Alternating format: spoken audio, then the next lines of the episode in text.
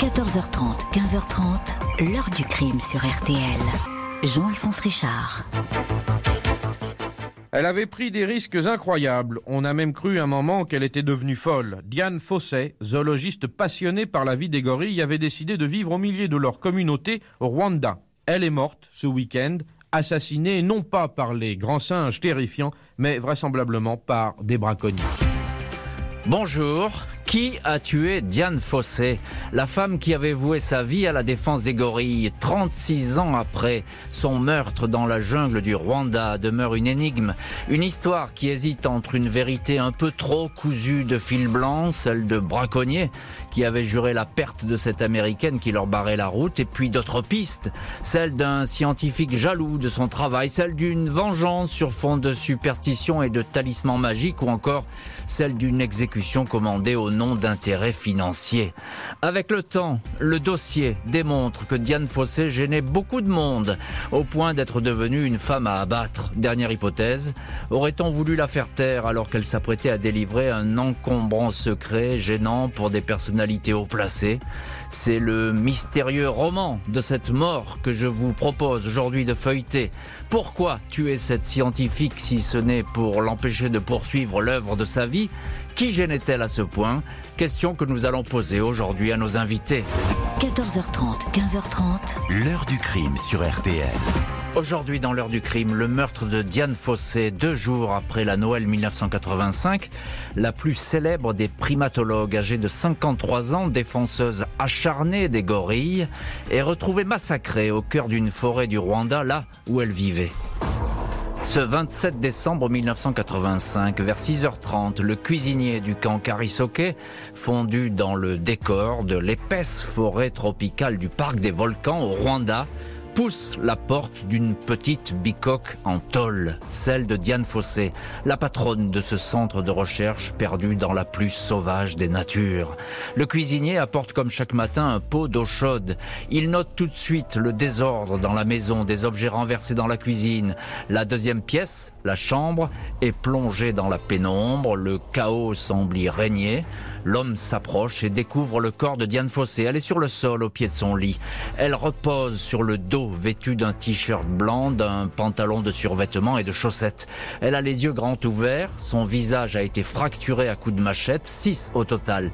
Le jeune scientifique américain Wen My Guy, qui loge à une cinquantaine de mètres, est alerté. Il entre à son tour, remarque les traces de, de sang sur le sol, Près de la main droite de la victime, son revolver, une cartouche est visible. Diane n'a pas eu le temps de charger le barillet. Sous le lit, l'arme ensanglantée du crime, une machette qu'on appelle ici panga, similaire à toutes celles utilisées dans le camp. Wayne My Guy? Recouvre le corps d'un drap. La scène de crime ressemble à s'y méprendre à un cambriolage qui aurait mal tourné. Le meurtrier, qui connaissait bien les lieux, a découpé à la cisaille un morceau de tôle pour pénétrer en rampant dans la cabane. Il a agressé Diane Fossé, puis a mis la maison à sac. La table de nuit est en partie brisée, les tiroirs ouverts, les affaires de la victime dispersées dans tous les sens. Mais à y regarder de plus près, tout cela ressemble à une mise en scène. Une liasse d'un peu plus de 1000 dollars n'a pas été emportée, pas plus que le revolver de Diane Fossé. Quelques bijoux sont toujours là.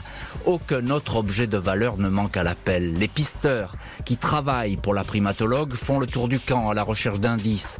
Ils remarquent dans la boue fraîche deux séries de traces de pieds qui semblent provenir du petit village voisin, des pas qui se sont dirigés vers le bungalow de Wayne Maguire, puis vers celui de Diane Fossé, des pieds nus, la façon dont peuvent se déplacer les autochtones. Les traces sont protégées, mais les gendarmes rwandais n'y prêteront aucune attention.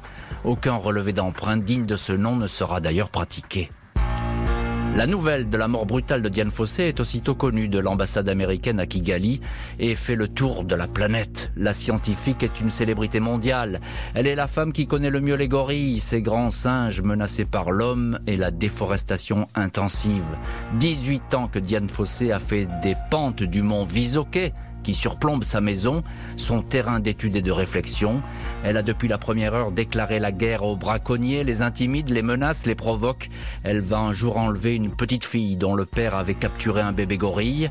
Elle proposera un échange, affaire qui lui vaudra un avertissement du tribunal local, pas suffisant pour la décourager. a continué à faire sa propre police dans la forêt. Alors, les braconniers ont-ils voulu éliminer cet ennemi déclaré la piste des braconniers, évidemment, c'est une piste séduisante, évidente un peu trop même pour expliquer sans doute tout de suite la mort euh, de Diane Fossé. On va examiner au fil de cette émission les autres pistes et on va voir évidemment qu'elles ne manquent pas. Avant euh, de revenir sur cette scène de crime, je voudrais qu'on s'arrête euh, sur la victime Diane Fossé. On le fait avec vous, notre premier invité dans l'heure du crime, Fabrice Martinez. Bonjour. Oui, bonjour. Merci d'être, euh, d'avoir accepté l'invitation aujourd'hui de l'heure du crime. Vous êtes ancien commandant de police et votre expérience va évidemment nous servir sur cette scène de crime. Et vous êtes surtout fondateur de l'association Gorilla, créée en janvier 1986, qui milite pour la protection des gorilles et des grands singes. Alors, euh, Fabrice Martinez, c'est la mort de Diane Fossé qui a provoqué la, la, finalement la, la, création de votre association. Euh, qui est-elle, Diane Fossé? Elle est très très connue à l'époque. Hein? Alors, Diane Fossé était déjà mondialement connue, mais pas autant qu'elle ne l'est aujourd'hui. Pourquoi? Parce que elle était américaine, elle avait déjà publié son livre Gorille dans la brume. Et euh, elle, avait déjà fait l'objet de deux publications dans le magazine National Geographic, donc ça lui a valu une notoriété mondiale. Pour autant, c'est à partir de 1988, avec le film Gorille dans la brume, hein, le film hollywoodien mmh. qui est paru dans les salles de cinéma en 1988, qu'elle a acquis cette notoriété euh, mondiale et qu'elle est devenue une icône, une véritable icône de la protection animale. Mmh. Donc c'était une américaine qui, euh, à l'âge de 35 ans, a décidé de quitter son pays, son travail, également son fiancé, pour aller s'installer euh, sur les pentes de, de volcans euh, en République démocratique du Congo. Donc c'était une femme qui était extrêmement hmm. courageuse et déterminée, parce que pour aller vivre sur ces hauteurs où il pleut et grêle, c'est vraiment pas évident. Et, c'est et, évidemment, et c'est un paysage que vous connaissez bien, Jean-Paul Marie, bonjour. Bonjour. Grand reporter, écrivain, vous avez euh, à l'époque euh, réalisé une série de reportages pour le Nouvel Observateur et sur Diane Fossé et sur cette mort, notamment l'un d'eux qui est intitulé Meurtre sur la planète des singes, cette région euh, étonnante. Décrivez-nous un petit peu ce lieu où est morte Diane Fossé. C'est au milieu de nulle part, on a l'impression. C'est surtout au-dessus de nulle part, parce que c'est très haut. Euh, c'est couvert de brume, de pluie du matin au soir. Il fait froid. Euh, et d'ailleurs, un médecin disait que dans ce genre de climat, un humain tient à peu près deux ans, quoi. Ah. Et c'est, on patauge dans la boue, on est dans la brume, euh, on est aussi dans le monde de, des gorilles, hein. donc assez, assez au-dessus des, des, villages, des braques, des, des, des cultures, etc. On est un peu en dehors, en dehors du monde. Hmm. On est en dehors du monde, et quand on est là-bas, il y a il y a quelque chose qui peut vous tenir, c'est votre votre feu, votre force intérieure. Mm. Et c'est ce qu'elle avait, Diane mm. Fossé. Elle avait cette, ce feu qui brûlait en elle euh, et son amour des gorilles qui va devenir euh, euh, envahissant, j'ai l'impression. Oui, qui va la submerger. C'est-à-dire en fait, elle va se peu à peu, elle va, elle dit mes gorilles. Mm. Elle va devenir à la fois euh, propriétaire, mais sans, sans sans mauvaise pensée, mais surtout elle va devenir tellement proche de, tellement euh, tellement propriétaire, elle va se sentir tellement responsable d'eux que finalement, au nom de au nom de cet amour, au nom de ces gorilles qui se faisaient qui se font qui se faisaient massacrer, euh, elle elle va devenir quelque chose qui est très proche. Elle a une relation presque métaphysique mm. avec les. En tout cas, elle est, elle est omniprésente hein, sur ces pentes du mont Visoquet. Cette occidentale, on ne voit qu'elle. Euh, elle, oui. peut, elle peut gêner tout le monde finalement. Bah, elle gêne tout le monde. D'abord parce qu'elle fait 1m80, c'est une femme. Elle vit seule. Alors déjà, ça pose un petit problème dans ce dans, dans ce pays. On se demande pourquoi elle est aussi, euh, elle défend aussi les gorilles. Il y a une espèce de fantasme, une femme King Kong, les gorilles, vous voyez, ça marche pas du tout.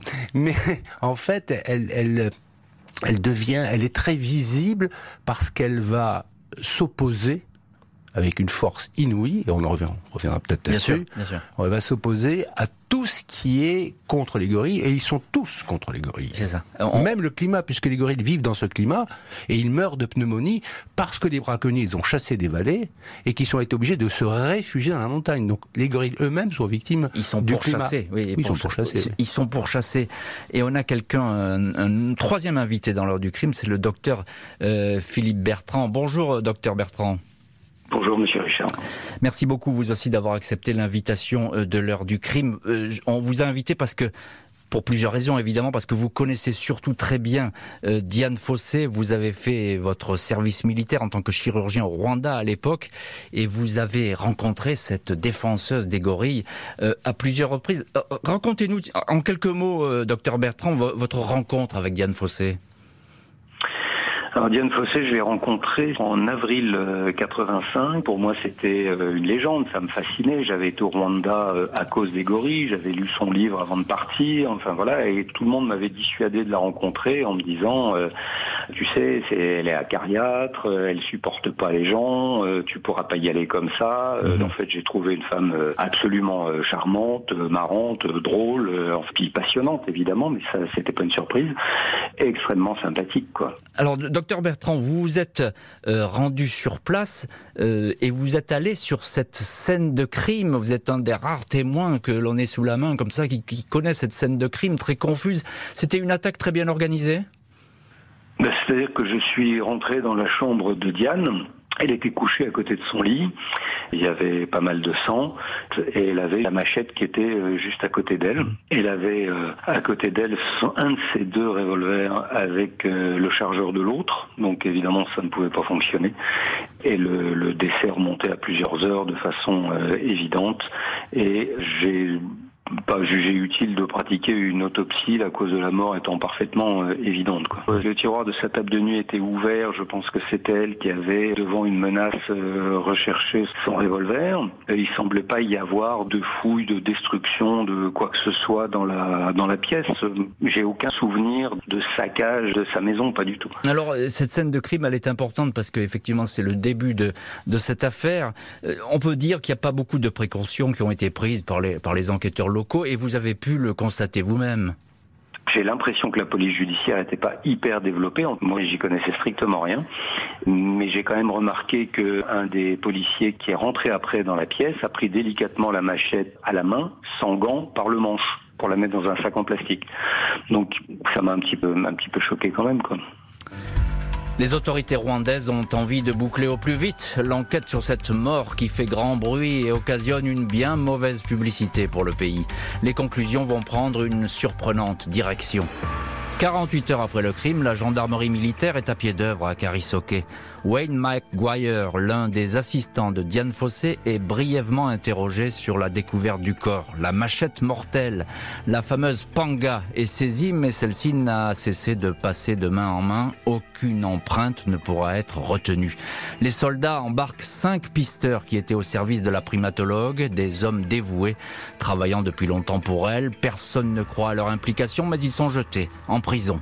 Ils vont y passer des mois sans y être entendus et sans pouvoir donner signes de vie à leur famille. 11 février 87, un mois et demi après le meurtre, Wayne McGuire est convoqué pour un interrogatoire au poste de police.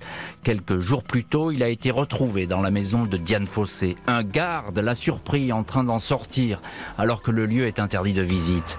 Il a failli se faire tirer dessus. Les autorités le soupçonnent d'avoir voulu voler des travaux scientifiques de Fossé, peut-être pour les publier à son compte. Placé en garde à vue, le chercheur est vigoureusement questionné par un procureur. Il est interrogé sur les braconniers, puis il est accusé d'avoir commis le meurtre. Il dément.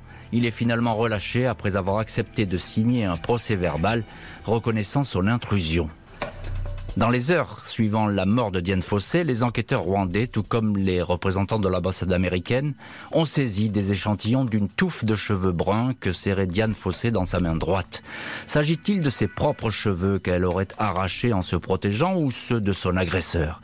Les autorités locales adressent un prélèvement en laboratoire de génétique français à Paris. Les Américains confient le leur au FBI qui enquête sur le meurtre. Sept mois après, le Rwanda annonce que les cheveux appartiennent à un homme de race blanche. Le FBI, lui, ne délivre aucun résultat. Il ne parviendra d'ailleurs à aucune conclusion précise. Avec cette découverte, la figure de l'assistant américain Wayne McGuire revient au premier plan. La justice rwandaise est persuadée de tenir le coupable et s'apprête à l'arrêter.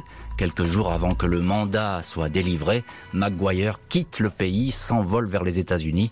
Un mois plus tard, le fugitif donne une conférence de presse à Los Angeles. Il déclare qu'il n'a absolument rien à voir avec la mort tragique de Diane Fossé, qui était son amie, sa son mentor. 11 décembre 86, Wayne Maguire est jugé en son absence par un tribunal de Kigali. Aucun avocat présent, aucun témoin convoqué, aucune preuve ni pièce à conviction. Le procès est expédié en une demi-heure. L'accusé est reconnu coupable d'avoir assassiné Diane Fossé pour lui voler ses travaux. Il est condamné à la peine de mort. Un autre homme qui devait comparaître, le pisteur Emmanuel Ruereneka. Il était lui aussi accusé de crime. Il aurait voulu se venger après avoir été renvoyé par Diane Fossé Reneka ne se présentera jamais à l'audience. On le retrouve mort, pendu dans sa cellule. Mort mystérieuse, mais mort qui serait une forme d'aveu pour les autorités. Le Rwanda vient alors de boucler en un temps express le dossier faussé. Dossier, on le voit, bouclé à la va-vite. Il y a bien d'autres éléments qui vont semer le trouble, dont une série de lettres troublantes écrites par Diane Fossé on en parlera dans les chapitres suivants. Alors que penser de, cette mise en cause de Wayne Maguire? Il est le premier coupable euh, désigné. Euh, docteur Philippe Bertrand, vous avez bien connu euh, Diane Fossé et vous avez connu également Wayne Maguire. il était depuis peu l'assistant de, de Diane Fossé, c'est ça? C'est un type très introverti qui parlait pas beaucoup, il parlait pas swahili, il parlait pas français, donc il ne parlait qu'anglais qui limitait euh, complètement sa communication avec les gens dans le coin, évidemment, euh, puisqu'on n'utilisait que le, que le français avec les Rwandais. Ouais, c'était difficile hmm. pour lui. Il était un peu perdu. C'est quand même très isolé, Karisoke, et on sentait qu'il avait euh, qu'il avait du mal à s'acclimater là-haut. Mais enfin, je pense que pour tout le monde, ça, ça aurait été hmm. difficile, mais pour lui, c'était difficile. Pourquoi cet acharnement des, des autorités rwandaises contre lui? Alors la mise en cause de Wayne McGuire, elle repose sur un seul événement factuel, c'est que quand j'ai fait l'examen du corps de Diane, elle avait des cheveux européens dans la main. Hmm. J'ai pas voulu pousser plus loin l'examen, j'ai donné la moitié de ses cheveux au procureur de la République du Rwanda et l'autre moitié à la secrétaire d'ambassade des États-Unis qui était présente dans la pièce. Dès le lendemain, euh, il y avait une autre américaine à Ruingeri qui me disait ah, c'est quoi cette histoire de cheveux et tout? Donc ça veut dire que la secrétaire de l'ambassade des États-Unis n'avait pas été très discrète comme je l'avais exigé et sans qu'il y ait aucune enquête, aucun examen de quoi que ce soit, Wayne McGuire a été incriminé comme étant le meurtrier parce qu'il y avait des cheveux européens dans les dans la main de Diane. Sauf que ces cheveux pouvaient tout à fait être les cheveux de Diane elle-même tout simplement. Quoi. Et évidemment, ça, on n'a pas la réponse puisque ces, ces, analyses apparemment se sont perdues. Jean-Paul Marie, grand reporter et écrivain, vous avez enquêté, vous êtes allé sur place dans, dans, ce coin du, du Rwanda. On a le sentiment que les autorités rwandaises bah, elles veulent aller plus vite que la musique finalement, parce que là, on a un coupable sous la main, on va vite, il est même condamné. Bah, elles sont embarrassées, les autorités euh, rwandaises. Elles sont embarrassées parce que euh, à cause de l'image euh, et de la réputation de Diane. Donc euh, trouver un, un, coupable vite, ça c'est ce qu'on fait dans tous ces pays-là, le plus rapidement possible. D'abord on met en prison, puis ensuite on voit, même si on n'interroge pas. Trouver en plus un, un coupable européen, euh, enfin américain, c'est encore mieux, parce mm. que c'est une histoire entre blancs grosso modo. Et puis, ça ne, met, ça ne soulève pas euh, les autres problèmes que soulève la mort de, de Diane Fossé. Bon, alors, Wen Mwagwa, et, euh, je, veux, je veux dire, euh, qu'on on le voit bien euh, passer, ramper jusqu'à la case de Diane Fossé, de pas rentrer par la porte d'entrée, mais Dont il a la clé, d'ailleurs. Oui, dont il a la clé. Découper, en plus, il y aurait pas trop de... Elle se méfierait pas d'elle, beaucoup, voyez-vous. Mm. Mais lui, alors, il aurait découpé à la cisaille l'endroit exact où il n'y a pas de meubles donc il peut gêner l'intrusion. Et il aurait découpé à la cisaille, il serait rentré avec une machette, il l'aurait euh, fracassé, et ensuite il aurait laissé la machette avec ses empreintes, et il serait parti.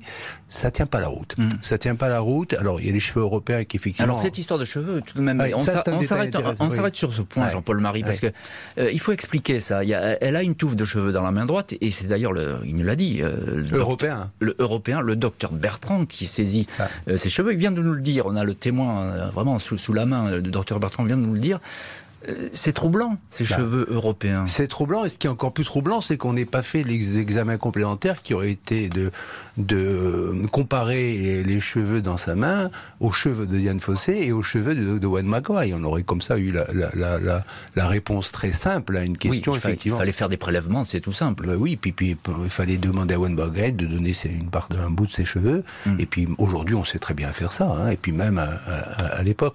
Donc ça, c'est troublant. C'est vrai que c'est troublant qu'elle ait des cheveux dans la main, mais je crois que c'est un peu le détail qui cache la forêt. Quoi. Et la mm. forêt, c'est dans la forêt qu'il faut chercher la réponse. Et c'est dans la forêt qu'il faut chercher la réponse. Et on va continuer dans cette heure du crime à chercher cette réponse dans cette euh, forêt profonde. Une des pistes, j'ai envie de dire, euh, pour avoir un mauvais jeu de mots, c'est la piste des pisteurs qui sont arrêtés là tout de suite euh, par les autorités locales. Fabrice Martinez, fondation de fondateur pardon, de l'association Gorilla, ces pisteurs qui sont arrêtés, ce sont des, des proches de Diane Fossé. C'est des personnes qui étaient à son service depuis des mois. On cherche là aussi à trouver tout de suite une solution à ce crime. Absolument. Nous avons affaire euh, d'abord donc la, police. La première chose qu'elle a faite, effectivement, parce qu'il faut quand même donner les détails sur la scène de crime. Ils ont fait un minimum. Hein. On peut pas dire que les moyens de la police rwandaise étaient très importants, mais enfin ils ont tout de même pris des photos de la scène de crime. Ils ont pris des photos des empreintes de pas qui étaient à l'extérieur. Ils ont également arrêté dans un premier temps, et c'est typique dans une enquête, ben, tous les proches de la victime, ceux qui étaient présents au centre de recherche de Carizoké, qui étaient des travailleurs au service de Diane Fossé. Hmm. Donc ils ont été placés en garde à vue ou en détention parce que la garde à vue chez eux dure très longtemps. Ils ont été tous entendus, etc. Et, donc à partir de là, effectivement, ils ont commencé euh, une enquête qui n'a pas été finalement euh, soutenue par euh, la voie américaine parce que les Rwandais auraient imaginé, en tout cas ils auraient souhaité, que les Américains s'impliquent davantage dans cette enquête. Et ça n'a pas été le cas. Aucun enquêteur n'a été américain n'a été dépêché par l'ambassade sur place. Hmm. Et ça c'est important à souligner parce que on a dit que le FBI était sur le coup, mais finalement le FBI il a envoyé personne. Il y a juste la représentante finalement de l'ambassade qui va aller sur les lieux. C'est ça. Les, les, Rwandais ont été très étonnés de l'attitude américaine qui a consisté finalement à se tenir éloignés, euh, éloignés de l'enquête. Alors j'imagine qu'effectivement ils se sont intéressés euh, d'assez près à tout ce qui se faisait, notamment euh, par la police euh, rwandaise et la justice. Mais toujours est-il que, contrairement à ce qui se fait ailleurs, et notamment en France, imaginez en France, enfin, imaginez qu'un Français soit assassiné à l'étranger immédiatement. La DCPJ envoie des enquêteurs. La mmh. DCPJ, c'est la direction centrale de la police judiciaire. Et les, les États-Unis on aurait pu s'attendre qu'effectivement, il fasse la même démarche. Hmm. Jean-Paul Marie, un mot là-dessus. Comment expliquer, euh, non pas euh, ce désintérêt des autorités américaines, parce que l'ambassade va quand même s'activer et bouger, mais le fait que bah, on met pas les moyens pour euh, faire aboutir cette enquête? J'ai pas réponse là. J'ai pas réponse là-dessus. je, ne sais, je ne sais pas qu'est-ce qui a, ce qui a motivé les autorités américaines, le FBI, pour en faire si peu faire si peu. Ce qui est, je, ne vois pas, je ne vois pas. Il faut, je crois qu'il faudrait, faudrait enquêter, il faudrait poser la question aux anciens responsables du FBI, savoir ce qui s'est passé. Euh, je ne crois pas euh, que ce soit parce que il y aurait un, ressortissant américain euh, impliqué. Euh, je, je, je, ne sais pas. En tout cas, ce que je remarque, si vous voulez, c'est qu'effectivement, il y a une enquête qui est faite, et là, Monsieur Martinez pourra nous, nous, nous, nous le préciser, qui est faite un peu, de façon un peu bancale. Mm. D'une part, on ramasse, on fait des photos, on fait des présidents, et de l'autre, on, on, met une, une machette qui est restée miraculeusement sur place, on la met en la prenant par la manche, c'est-à-dire en détruisant les empreintes, et on la met dans un sac. Donc ça ne tient pas la route. Si la justice rwandaise s'est dépêchée de mettre un point final à l'affaire, une série de lettres va intriguer au plus haut point les amis de la disparue et faire apparaître de nouvelles pistes. Diane Fossé avait l'habitude de consigner ses faits et gestes dans des espaces de carnet de bord. Elle correspondait aussi régulièrement par courrier avec des collègues pour les tenir informés de ses dernières activités. Dans plusieurs de ses lettres, il lui arrive fréquemment d'évoquer la guerre qu'elle mène contre les braconniers. Elle aurait tout fait pour pouvoir les empêcher de nuire. Elle les haïssait au point d'être prête à les torturer afin qu'ils cessent leur sinistre besogne. Elle avait été brisée par la décapitation de son gorille favori, une femelle baptisée Digit, qui avait tenté de défendre sa famille contre des hommes armés. Cette mort ne cessait de l'obséder. Dans une lettre adressée à son collègue scientifique Yann Redmond, Diane Fossé relate l'arrestation d'un braconnier le 14 novembre 86, un mois et demi avant sa mort. Cet homme lui a été amené et elle n'a pas hésité à l'humilier. Elle a examiné ses habits et trouvé cousu dans la manche de son manteau un talisman, un petit sac de tissu contenant des morceaux de peau, quelques graines et de la poussière, un mélange magique censé chasser les mauvais esprits. Elle s'est emparée de ce talisman et sacrilège pour son propriétaire se l'est approprié. Les Américains vont s'intéresser à ce braconnier expérimenté portant le nom de Atageka. Il aurait perdu la face en se faisant subtiliser son porte-bonheur. Atageka était emprisonné quand la scientifique a été tuée, mais il aurait pu envoyer quelqu'un pour récupérer son précieux talisman, un vol qui aurait tourné au bain de sang. Fabrice Martinez, fondateur de l'association Gorilla et qui connaissait bien euh, cette affaire, Diane Fossé, euh, que pensez de cette histoire de, talisman, ce soumou comme on l'appelle dans cette région? Vous l'avez bien résumé, mais personnellement, je dois vous le dire d'entrée, je n'y crois pas. Pourquoi? Mhm. Et vous n'êtes pas le seul. Hein. Oui, comme vous l'avez dit, euh, ce braconnier fameux a été écroué à la maison d'arrêt de Ruinguéry, au pied des volcans, et donc il se trouvait en prison au moment des faits. Donc vous pouvez effectivement dire, ou on peut hmm. prétendre que il aurait mandaté quelqu'un. Mais là encore, j'ai interrogé beaucoup de Rwandais hein, qui travaillent dans le parc, etc. Et, et pour eux, euh, cette hypothèse est, est somme toute ridicule. Donc, moi, en tout cas, je, je, je n'y crois pas du tout. Après, on a parlé également de, trafic d'or parce que on va y venir, on va y venir, Fabrice euh, Martinez, au, trafic d'or dans un chapitre suivant. Je voudrais qu'on en reste un petit peu à ces premières hypothèses qui commencent à se dessiner. Euh, docteur Philippe Bertrand, qui était euh, sur place quand Diane Fossé a, a, trouvé la mort dans des conditions effroyables, là on retrouve un petit peu les braconniers. Elle leur voue vraiment une haine incroyable, Diane Fossé. Il y avait une rivalité entre Diane Fossé et les braconniers, évidemment, puisque Diane Fossé protégeait les gorilles. Les braconniers, ça fait longtemps qu'ils n'attaquaient plus les gorilles, mais ils, voyageaient dans le parc en, attaquant euh, des buffles, des antilopes, euh, mais pas les gorilles. Pas à l'époque où j'y étais, en 85, ça fait longtemps que c'était fini. Mais simplement, ça perturbait énormément le parc et il laissait des pièges qui pouvaient blesser des gorilles. Alors, selon vous, la piste des braconniers, vous n'avez pas l'air de, de trop y croire. Euh, elle, avait euh, quelle réputation, Diane Fossé? Euh, Vous l'avez connue. Elle n'avait pas un caractère facile hein, avec tout le monde. Alors c'était une personne qui avait un fort caractère et qui se gênait pas pour dire ce qu'elle pensait à tout le monde qu'elle ait eu des inimitiés euh, solides, qu'elle ait vexé des gens, voilà, qu'il y a des gens qui la jalousé, c'est évident. Je veux dire, si vous faites dix ans d'études euh, en primatologie et que vous avez quelqu'un qui a une formation de kiné pour enfants et qui occupe la première place sur le plan international, ça peut déranger du monde, mais de là à l'assassiner alors que son travail de protection des gorilles et de ce qu'elle avait fait était unanimement reconnu et respecté par les gens qui même qui la jalousé le plus, euh, c'est un peu, c'est un peu étonnant quand même. Jean-Paul Marie, vous qui connaissez bien cet endroit et qui avez enquêté sur cette affaire de Diane Fossé, elle multiplie les ennemis, Diane Fossé. Alors je crois qu'il faut il y a des détails qui posent problème. Je crois qu'il faut faire avoir une image un petit peu plus large, qui est essentielle, qui est capitale. Diane arrive dans un endroit, il va y passer 18 ans, seul, pratiquement, où il y a des monstres. Les monstres, c'est les gorilles monstres. Et puis elle découvre que ces monstres sont des petites choses très mm-hmm. fragiles, inquiètes, euh, qui n'attaquent que quand ils ont peur et surtout qu'ils sont vulnérables. Ensuite, elle, elle est très proche de, ça devient sa famille. Elle donne des noms, Digit, Oncle Bert, etc., etc. Et à un moment donné, même, elle tend la main euh, dans le gazon, euh, dans l'herbe. Il y a un, un, petit gorille qui arrive et qui lui touche le bout des doigts. Elle dit j'ai enfin été admise. Elle fait, c'est sa famille. Et c'est sa famille qu'on massacre. Et c'est sa famille qu'elle trouve avec une tête décapitée, avec les, mains coupées, parce que ça sert à être revendu, etc. Et puis pour prendre un petit gorille, pour l'envoyer dans un zoo en Europe, et eh ben, on va tuer tout ce qui est autour, hein, la sœur, le la père, la mère, etc., etc. Donc on est en train de massacrer sa famille. Et Diane, qui va donc devenir extrêmement radicale. Et comme elle est radicale, elle va dire non. Et comme elle dit non, on y reviendra. Elle se met à dos, non pas une partie, mais l'ensemble de la région. Une autre lettre qui apparemment n'a jamais été envoyée va elle aussi semer le trouble. L'ami des gorilles dit avoir découvert un trafic interdit qui rapporte beaucoup d'argent et vise beaucoup de monde. Dans une lettre datée du 24 novembre 86, soit un mois avant sa mort, Diane Fossé revient sur l'arrestation du roi des braconniers, Atageka. Ce courrier, à nouveau adressé au scientifique Yann Redmond, n'a jamais été envoyé, mais le double sur papier carbone a été retrouvé. Il a été remis à l'ambassade des États-Unis à Kigali. La primatologue indique que le braconnier est un trafiquant d'or qui opère entre le Zaïre et le Rwanda. Elle affirme qu'elle a retrouvé dans ses affaires un message adressé à son contact de l'autre côté de la frontière. Il y est détaillé les points de passage et les lieux de rendez-vous.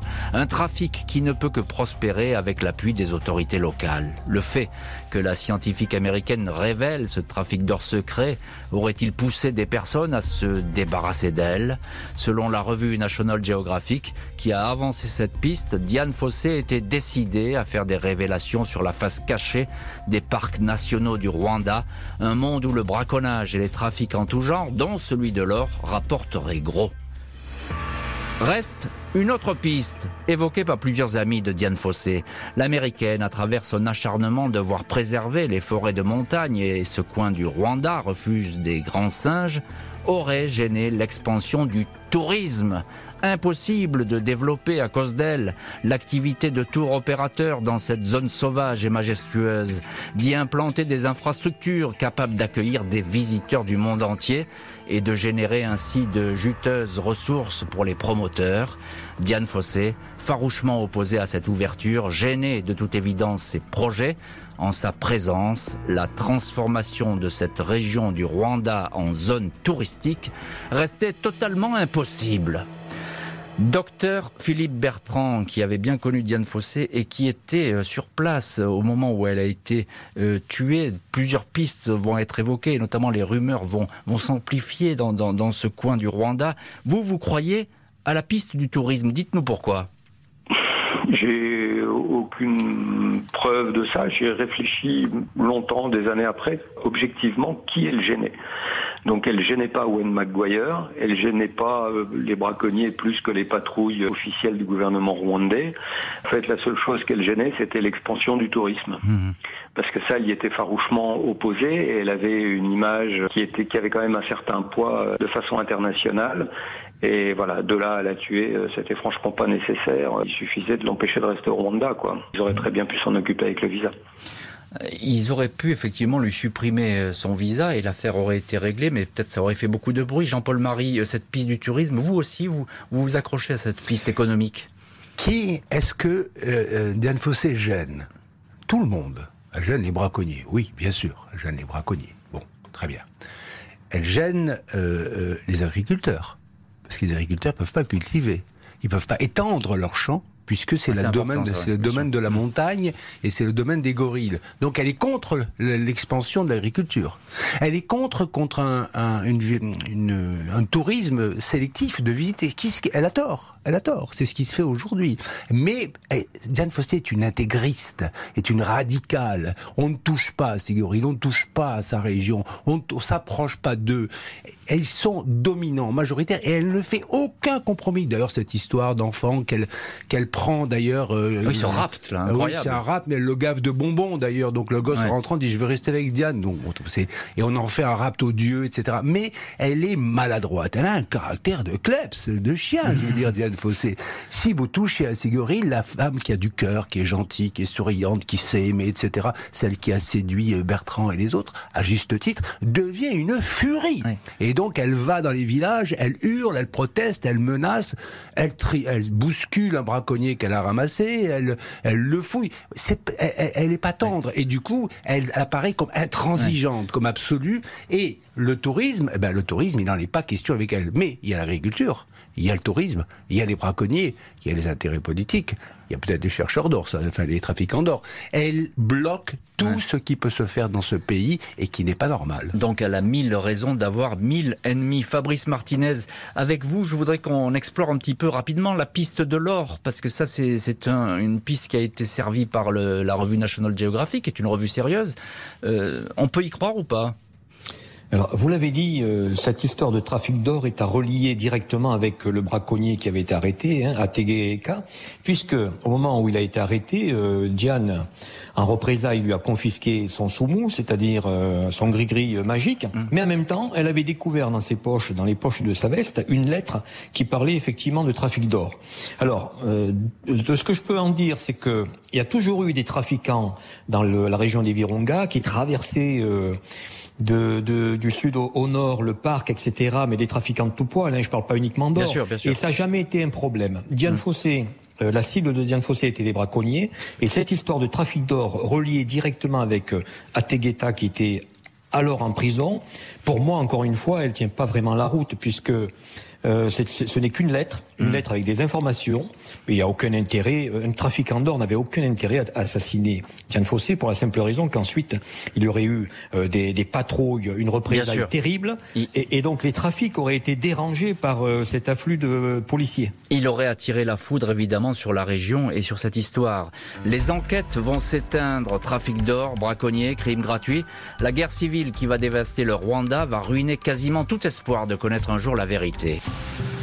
Après la condamnation à mort infligée en décembre 86 au chercheur Wayne McGuire, la justice rwandaise n'a plus jamais rouvert le dossier Diane Fossé, se contentant de ce coupable parfait rapidement arrêté et condamné. L'effroyable guerre civile qui allait éclater 11 ans après le meurtre de la scientifique semble avoir anéanti toute chance de relancer les investigations.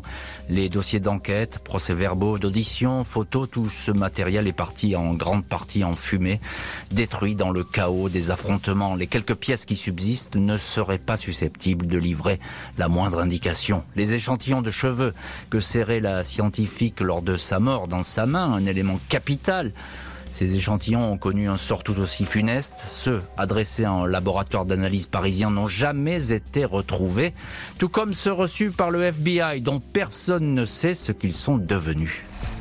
36 ans après sa disparition, personne ne sait qui a tué Diane Fossé et pourquoi? La primatologue repose sur les pentes du mont Visoquet, au milieu d'un petit cimetière où sont enterrés les gorilles qu'elle protégeait. Fabrice Martinez, fondateur de l'association Gorilla, ancien commandant de police, euh, qu'est-ce qu'on peut dire de ce dossier euh, d'enquête? Est-ce qu'il reste déjà des pièces qui sont aujourd'hui exploitables ou qui pourraient faire rebondir les investigations d'une manière ou d'une autre? Alors, ce dossier est éminemment complexe, on l'a dit euh, tout au cours de l'émission. Il reste euh, quelques pièces, quelques auditions. Hein. Il reste un dossier judiciaire, une archive mhm. de l'affaire euh, Diane Fossé. Pour autant, effectivement, ça ne suffit pas. il manque dans cette affaire des éléments matériels, des éléments matériels qui auraient pu être effectivement ses cheveux. Mhm. C'est sur quoi l'enquête aurait dû se focaliser, parce que c'est la pièce maîtresse, on va dire, de ce dossier. Aujourd'hui, avec la technique de, de l'ADN, on aurait pu identifier sans aucune difficulté l'auteur de ce crime. Mmh. Mais malheureusement, ni le FBI ni le, laboratoire parisien n'a conservé ses cheveux. Et ça, ça pose question et ça pose évidemment problème. On, a le sentiment, euh, on, en parlait tout à l'heure avec Jean-Paul Marie, mais on a le sentiment que finalement on n'a pas fait grand-chose dans cette enquête. Et je ne dis pas seulement du côté du Rwanda, mais de tous les côtés, euh, américains, etc.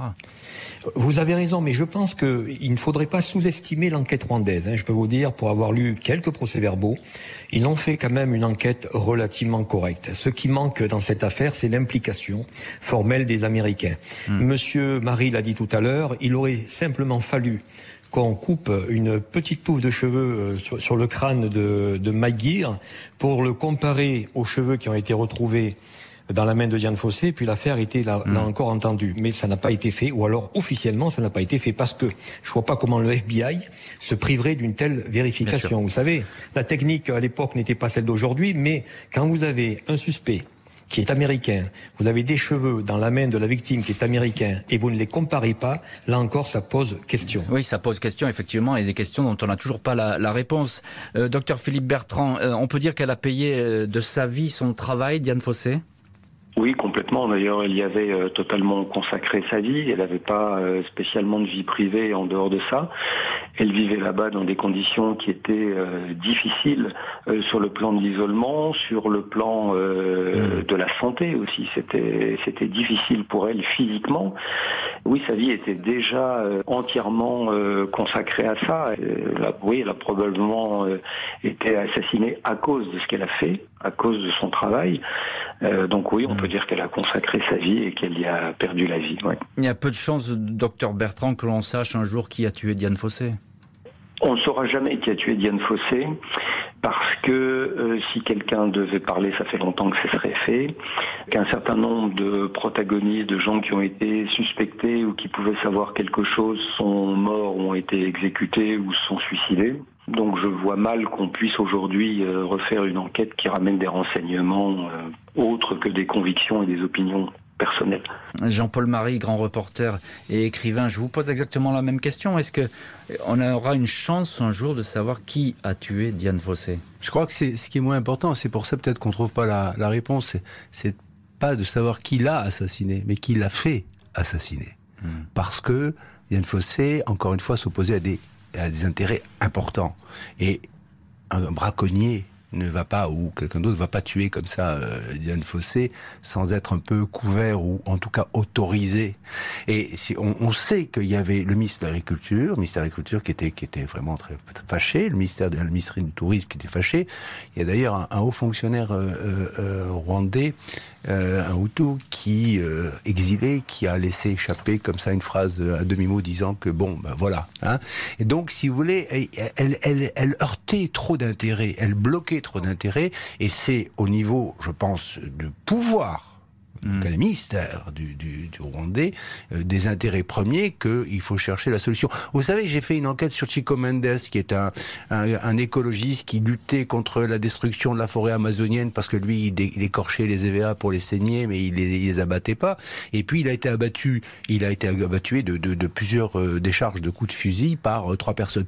On a compris, on a su assez vite qu'il avait tué. D'ailleurs, lui, il avait dit, c'est eux qui vont me tuer. Mm. Donc, Chico Mendes, qui est un écologiste, lui aussi, il heurtait les, les, les, intérêts des banquiers, des agriculteurs, des éleveurs de bétail, euh, de tout le monde. Eh bien, on sait qui l'a tué, mais qui l'a fait tuer ce ne sont pas les tueurs. On sait très bien qui l'a fait tuer. Et vous avez, je le rappelle, dans le monde chaque année 200 écologistes qui se font assassiner dans le silence quasi général parce qu'ils heurtent des intérêts financiers importants. Et c'était le cas. Et politique. Ce que vous nous dites pour Diane Fossé. Merci beaucoup Jean-Paul Marie. Merci docteur Philippe Bertrand et puis euh, évidemment Fabrice Martinez, fondateur de l'association euh, Gorilla, d'avoir été les invités aujourd'hui de l'heure du crime. Merci à l'équipe de l'émission. Justine Vignot, Marie Bossard à la préparation. Boris Pirédu était à la réalisation. L'heure du crime, présenté par Jean-Alphonse Richard sur RTL.